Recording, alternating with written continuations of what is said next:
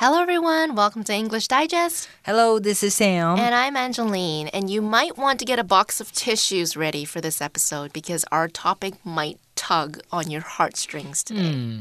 We're going to write a letter to someone who has passed on. 好，今天呢又到我们的写作单元了。那一开始呢，就要请大家准备好面纸哦。为什么呢？因为呢，今天写作的主题呢，就是要写一封信给这个对你来说很重要的人，而且这个人呢，哎呀，已经离开我们喽。So, I've experienced the death of four loved ones. Now, compared to other people, that might not be a lot. So, I think I'm actually quite fortunate. Um, my grandfather passed away a number of years ago. I was devastated. He mm-hmm. was the first person to pass away in my life. Now, what made it worse was actually to see my family members in so much pain. The other three loved ones that have left my life are actually my dogs. Um, they were like family to me, so the pain was also overwhelming. 好，今天呢，大家要就要来回想一下，有没有过这个很重要的人离世的经验了？那这个很重要的人呢，他可以是你的亲人，可以是一个偶像，甚至是你的宠物哦。那大家呢，可以先开始酝酿一下情绪，回想一下这些经验了。 Okay, so I think of writing a letter to someone who has passed on might actually help the grieving process. So without further ado, let's take a look at our writing prompt for today. 好的，马上看到我们今天这个写作的提示了。他说呢，当我们失去自己生命中重要的人时，生活难免会开始失去重心。不妨试着将思念转化为文字，抒发内心情感。请写一封一百二十字以上的信函给过世的亲朋好友、偶像，或是任何一位已经离世的人。那记得呢，我们信末署名请用 Tim 或者是 Jenny。Okay, so when we lose someone who is close to us, you might inevitably feel like your world is coming to an end. You might begin to lose focus in your life and you feel hopeless. It can be a very difficult time. What we can do is put these feelings and emotions into words.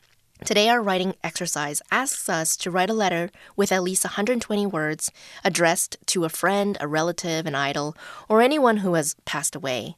Sign off the letter as Tim or Jenny. Now, this writing exercise might bring about painful memories, especially if you're writing about someone who has had a significant impact on you.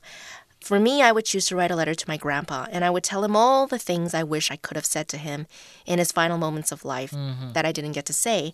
What about you, Sam? Who would you write about? Um, if this is an exam, I'll probably have to make up a story. Yeah, I mean, my, my grandpa left us when I was quite young, Yeah. and to be honest, we're not very close.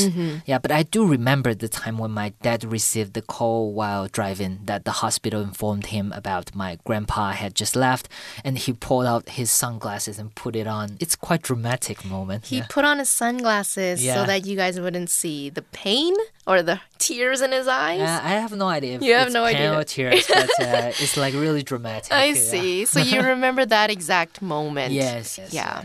Usually when we get news of somebody passing away, you can always remember that, the moments leading up to it. Yeah. And how your world just suddenly changed, came crashing down.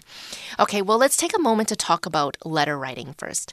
Letters typically follow one of three formats block, modified block, or semi block. Now, block format is generally perceived as the most formal format. For semi formal letters, um, you can use modified block or semi block format. It'll be helpful to look up sample letters online to see what these formats look like. Now, regardless of which format you use, letters should always be dated, have a greeting and salutation, not forgetting the recipient's title, i.e., Mr., Miss, Doctor, a closing, best regards, sincerely, and a signature. Mm-hmm. 好，今天呢，我们要写一封信喽。那信件的格式呢有很多种，刚刚 Angeline 老师就有提到这个 block、modified block，或者是呢 semi block，这个呢就是所谓的对齐式、改良对齐式跟半对齐式。那呢，同学可以搜寻一下，就知道呢，诶，这种三种对齐方式，它的长相是不一样的。那格式虽然重要呢，但基本上对于内容不会有影响哦。那在今天的文章里面呢，这三种的排版方式都没有问题。那写信很重要的呢，除了这个格式之外呢，一定要有以下几个重点了。首先呢，你一定要有称谓，OK，你是要写信给谁？再来呢，要日期，信是什么时候写的？那最后呢，当然要有这个结尾语跟署名哦，写一下是谁写的。那首先呢，称谓的部分呢，我们可以用这个 Dear dear，OK，加上名字，亲爱的谁，你要写信给谁。那比方说呢，像是这个 Dear Sam、Dear Angeline 等等。那或者是呢，你可以在这边加上头衔，比方说这个 Doctor 谁、Mr 谁、Miss 谁、先生、小姐、博士等等。那很重要的再来还有时间哦，你要让读者知道呢，你是什么时候寄的日期。我们通常呢会放在这个称谓上方空一格的位置。那你要写在这个右上角或是字左对齐都没有问题。那信的结尾呢，最后一定要写一下署名啊，要签名，让读者知道说，哎，这个信是谁寄出来的。嗯哼。那这个署名呢分成两个部分，第一个部分呢要讲一些祝福的话，也就是我们的结尾语喽。常见的呢，像是这个呃，sincerely，OK，your friend，或是 love，best regards 等等。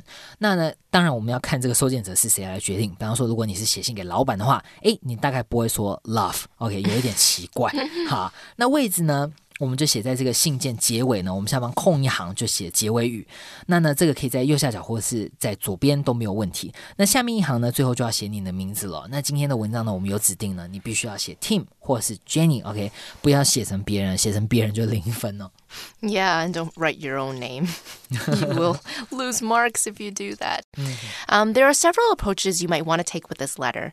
You might want to express appreciation or gratitude, or talk about how much you miss him or her or it can even be a letter of apology. Okay? No matter which type of letter you wish to write, be sure to be sincere and also remember to write in first person.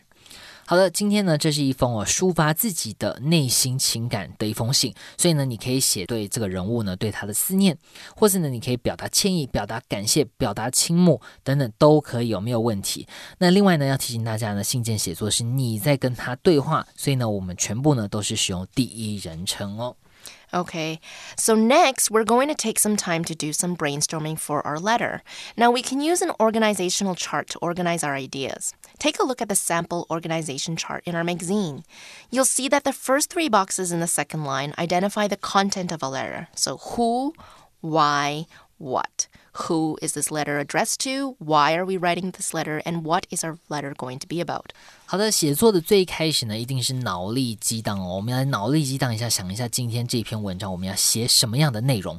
那今天这一篇呢，我们就一起来用组织图来架构今天这封信写作的内容了。首先呢，我们先把今天的主题写在最上面了。今天的主题就是我们要写信给一个对你来说很重要，但是已经离开的人。我们把这个主题写下来。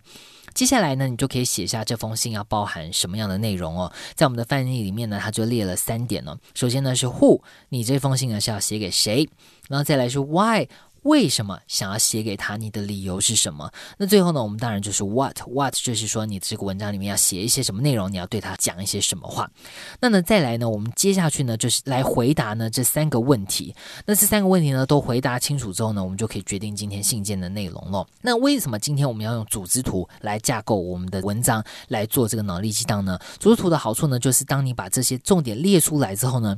你呢就能很清楚的掌握到，诶，我们今天呢要写的是哪一些重点，你就可以知道说哪里有太多细节，哪里呢还需要更多细节，所以呢。稍后呢，我们在拟定大纲，或是甚至在写作的时候呢，就比较不容易歪楼，比较不容易偏题哦。你的文章比较不容易走中，不会遭奸题啦。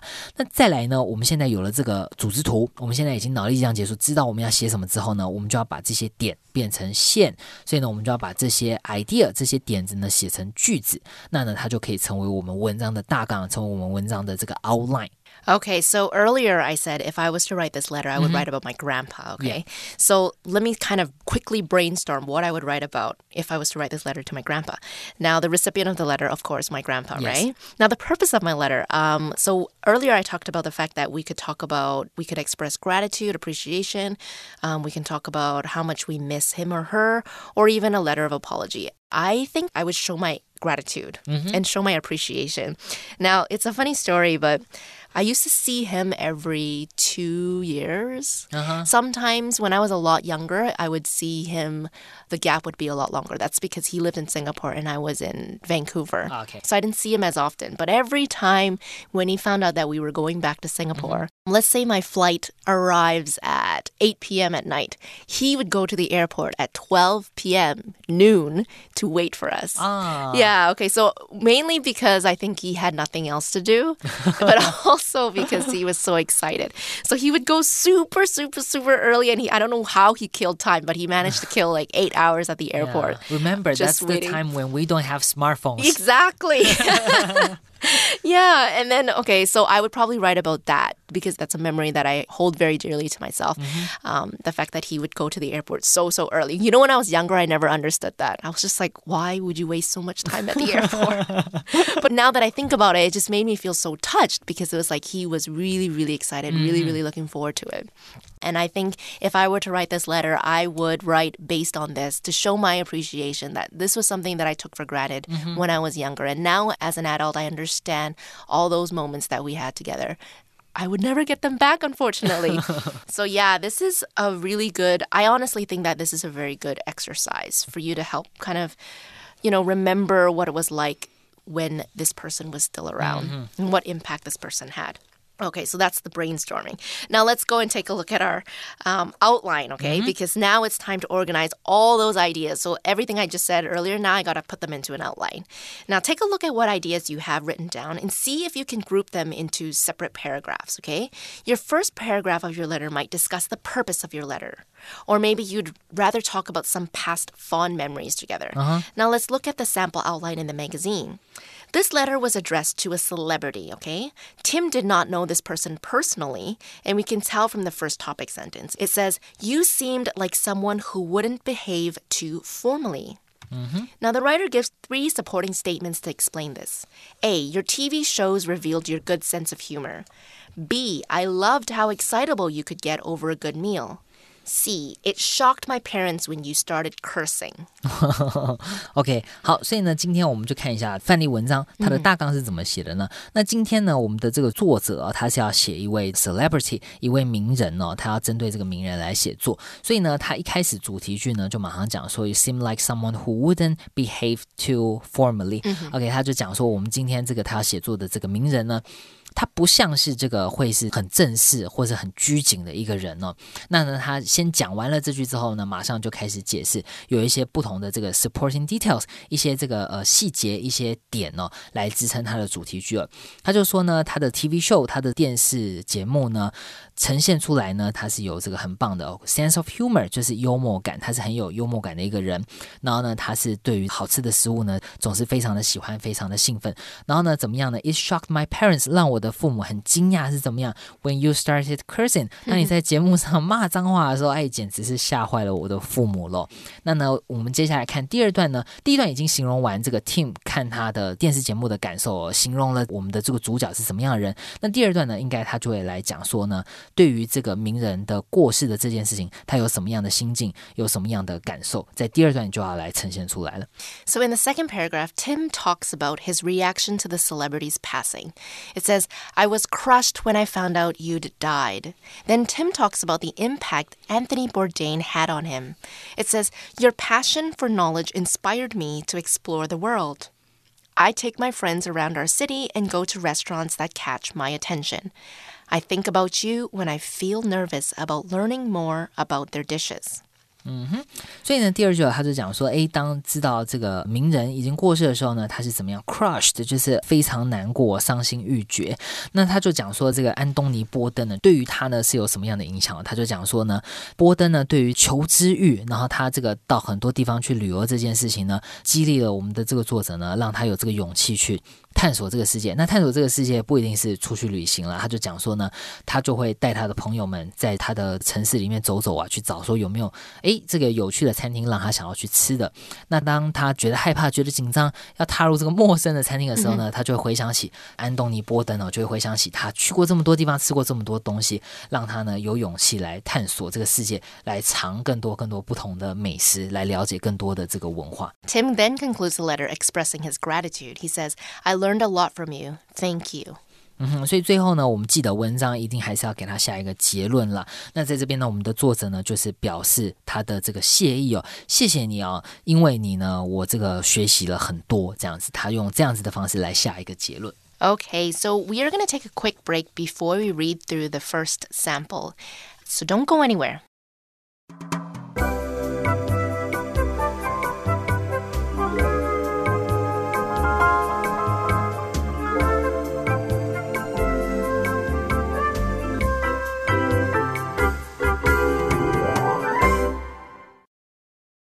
Welcome back. We are going to take a look at writing sample 1. Writing sample 1. October 23rd, 2020. Dear Anthony Bourdain, I hope I can call you Tony. You always seemed like the kind of guy who wouldn't stand on ceremony. Your TV shows portrayed you as a man with a good sense of humor and an inquisitive spirit. I also loved how excitable and emotional you could get over a good meal. My mom and dad always freaked out when you started cursing, but it made me laugh so hard. I was crushed when I found out you'd died. But maybe you'd be glad to know that your passion for knowledge inspired me to explore the world through restaurants. Sometimes I take my friends on tours around our city, stopping at restaurants that catch my attention. When I feel nervous about asking to speak to the chefs to learn more about their dishes and techniques, I think about how happy people were to share their expertise with you on your shows because you were such an enthusiastic listener. I pretend that I'm you and I learned so much. Thank you for that. Your grateful fan, Tim. Okay, so for those of you who don't know, Anthony Bourdain was a celebrity chef who later traveled the globe to explore cities, villages, and countries as a journalist and a food expert. Now, his passing came as a huge surprise as his death was deemed a suicide. Mm -hmm. So if you haven't heard of Anthony Bourdain, you can actually learn about what he's like from this letter. Tim says, Anthony seemed like the kind of guy who wouldn't stand on ceremony.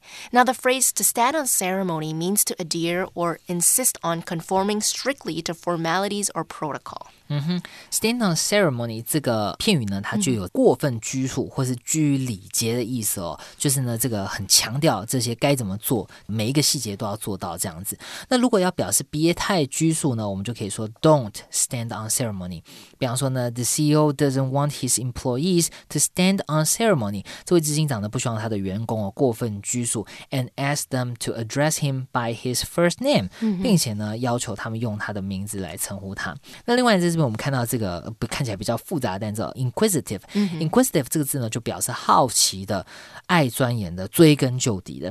那呢，它就跟它的这个名词很有关系了，因为 inquisition 这个字就表示讯问、审问哦。比方说这个审问嫌疑犯，那一直问、一直问、一直问，所以呢，它的形容词当然是表示这个好奇的。OK，the inquisitive child is always asking her parents questions about things in the world。OK，这位好奇的孩子呢，总是问他的父母世界上所有东西有。有关系的问题。Okay, and Anthony Bourdain had a very likable personality because of his authenticity. He was very real. Like Tim said, Anthony would curse on TV. Now, to curse means to use offensive words when you speak. Curse is the same as swear. 嗯哼。curse 这个字呢，可以当做动词呢，也可以当做名词。它呢，就是这个童话故事里面我们还看到的这个诅咒了。 比方说，我最近这个很衰哦，走在路上都这个鞋底还掉下来。It's like I've been cursed。Oh no！我被诅咒了吧？这太衰，有够衰哦。我们就可以这样讲，或者是呢，像这个童话故事里面，你就会讲说，A witch puts a curse。On the princess，这个巫婆呢，在这个公主身上下了一个咒，我下了一个诅咒。但这边呢，我们不是说这个波登呢他会魔法哦，在这边呢，这个 curse 我们应该要翻译为咒骂，或者是我们说爆粗口。OK，这时候你也可以用 swear，OK，就是讲脏话这样的意思。Okay, so it sounds like Anthony Bourdain inspired Tim to become a foodie. A foodie, F O O D I E, foodie, is a person who enjoys and cares about food very much. I'm sure there are a number of restaurants in Taiwan that are very popular among foodies. 嗯哼，foodie 这个字呢，现在尤其是当这个一些社群软体特别红之后呢，现在路上如果有石头掉下来，大概打中的都是 foodie 哦，就是 foodie 真是太多了。foodie 就是这种爱好食物的美食家，爱吃吃货啦。我们中文会说吃货。比方说这个、呃、看到什么新餐厅啊，就要去拍个照、打个卡、吃一下，然后评论一下，这样什么有趣新奇的都想吃吃看，我们就会说 foodie。所以像我们今天这个作者 Tim，或者是呢像是他讲的这位呃主厨哦，这个安东尼波登呢，他们都是属于 foodie，就是吃货，对食物很有研究，很喜欢吃饭的人。嗯哼。Okay, now let us take a look at our second sample. Writing sample 2, October 23rd, 2020. Dear Danny, it's been years since I last saw you alive. I've gone on to high school and watched the world turn ever onward. But no matter how much has happened, nothing can or ever will erase what I remember of you as my classmate. Nothing can diminish the impact your death had on me and so many others, despite the fact that I barely knew you at all. When our English teacher told us you had died by suicide, I could barely process it. You were just 14. I couldn't comprehend what could possibly make you feel so terrible and valueless that you would resort to ending your own life. Though I didn't know how deep your despair was, I still feel like I and the whole community at our school were accountable for it. Maybe a little more compassion or empathy would have saved your life. I still have a picture of you in my room that I received from our school's grief counselor. I keep it there so that your face and your existence will never be forgotten. You aren't here anymore, but you still have people who grieve for you. I hope you're at peace wherever you are. Love, Jenny. Okay, this is a very, very sad letter. Um, Jenny wrote a letter to her late classmate Danny. Now, I can't imagine how Jenny and her classmates felt at that time when they learned their fellow classmate committed suicide. Mm. That means to kill oneself, okay? Now, many might have felt immense guilt, wondering how come they couldn't see the signs or what they could have done differently. 嗯哼，今天我们第二篇的这个文章呢，作者就是写信给他的同学哦。那他是怎么过世的呢？他说他是 commit suicide。commit suicide 就是自杀哦。 嗯，I can't imagine how I would feel when this happened. It must be shocking and, uh, like you say, feel like immense guilt. Mm-hmm. Yeah, exactly. wishing that you could do something to to prevent this from happening. Exactly. Yeah. And they were only 14. Now, at the age of 14, I'm not sure if you actually understand what it means to commit suicide or you might not even be able to understand the whole process or the whole concept completely. Mm-hmm. And it's not only until it's only when you get to high school that you realize, okay, oh my goodness, somebody actually committed suicide when they were so young. Um, Jenny begins the letter talking about how much of an impact Danny's death had on her, regardless of how much time had passed. So, you know, um, Jenny still has a picture of her classmate Danny in her room so that she will always remember mm-hmm. her that sounds like, you know, she really never ever got over this and she yeah. never forgot about this incident. Despite the fact that she barely knew Danny, she could barely process her death. Now, the word process here means to understand the meaning of something that has happened or been said. Deaths can be very difficult to process. It's hard to imagine what life will be like without this person, especially when they were just with you moments ago. Mm-hmm. Process 这个字哦，就表示处理哦。比方说，像是我们这个组装电脑里面 CPU 哦，中央处理器，我们就会说 processor。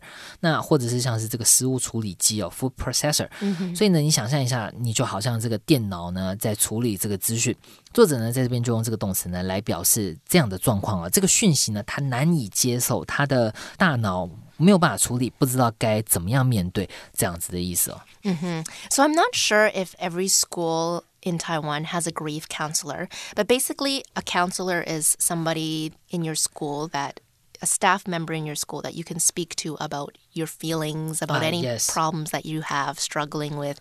You could also ask this person for career advice. It depends on um, the scope of what they're capable of addressing. But a counselor is somebody that you could go and talk to. Yes, yes, um, yes. About private matters, usually. Now, a grief counselor is one that a school might have if there has been a death in the school. Oh, okay. Um, and also maybe even a death of a loved one.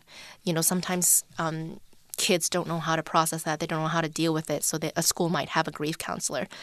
And if you were to go talk to a grief counselor, they might tell you that there are actually five stages of grief and loss. Now, the first stage or the first reaction is denial and isolation. Mm-hmm. So you deny the reality of the situation. That means you don't believe that it's true. This person never left this person is still alive. The next stage is anger. So you might feel anger towards medical professionals for not mm -hmm. doing enough, or even the deceased for leaving you. 好，所以呢，在这边面对死亡呢，我们就有这个学者提出人类心理会有的五个阶段了。那第一个阶段呢，你会 deny，deny 就是否认哦，你就是会哎不可能啊，怎么会呢？他刚刚不是还在这边呢？那再来呢，你就会 anger，你就会愤怒哦，比方说，哎，是不是这个医生没有处理好啊，还是怎么样？你会开始生气等等。The third stage of grief is bargaining. Okay, so it's normal to feel helpless. So you'll try to find ways to regain control over your life. Mm-hmm. So you start to believe there was something you could have done differently to have helped save your loved one. For example, if only you might have a lot of these thoughts going through your head. If only we had sought medical attention sooner. If only we had tried to be a better person toward them. If only, if only, if only I could have done this, then this might not have happened. 好，再来呢，下一个阶段呢，你就会这个 bargain，bargain 就是讨价还价、哦。那讨价还价在这边不是真的是什么价钱上的讨价还价，它是呢， 你在这边是想要找回你的掌控权哦。比方说这个，拜托不要吗？呃，至少再五分钟可以吗？是不是？假如我早一点来，他是不是就怎么样？我什么都愿意做，只要这个我们是不是找另外一个医生，是不是其实就可以怎么样？等等等哦。那这个阶段呢，就是就是 bargain。嗯哼 Now, the last two stages of grief and loss are depression and finally acceptance. So, as I mentioned earlier, writing a letter can help you process your grief, okay? It's a way to sort out your emotions and maybe even bring closure to the incident. 所以在最后两个阶段呢，我们会先经历这个呃 depression，就是抑郁哦。比方说这个啊啊，我失去他了，我不想再活了，这样这种很很悲伤、很忧郁哦。那跟最后呢 acceptance，就是你你最后接受了，好吧，这个呃木已成舟， 我们应该要来准备后事了，等等等。这个就是呃面对死亡的五个阶段呢。那在这边呢，如果你有经历这样的状况，那写信哦，把你的这个呃状况，把你的心里想对他说的话写下来，或许是一个一个方式呢，来帮助你 process，来帮助你处理这样子的心境跟这样的情感。Okay, so um, at the end of the unit, you'll also notice that we've included an organizational chart. And this is a chart that you guys can use to practice brainstorming. Okay. Uh, we had a very heavy topic today to talk about. It definitely wasn't easy reading through these letters, especially the second one, because the child committed suicide. I find that very, very sad. Um, and it's something that our education system all around the world actually needs to pay more attention to. Because um, child suicide rates are definitely going up. The age of these suicides are actually getting lower too. It's really scary. Yeah, so um, yeah, I think it was a good writing topic, even though it might have made you a bit sad or upset, unfortunately. But it is something that we need to address every now and then. We need to, you know, everything is not just happy all the time, right? Yes, yes. Okay, so um, we've come to the end of our lesson. Thank you so much for joining us today. This is Angeline. This is Sam. Goodbye. Bye.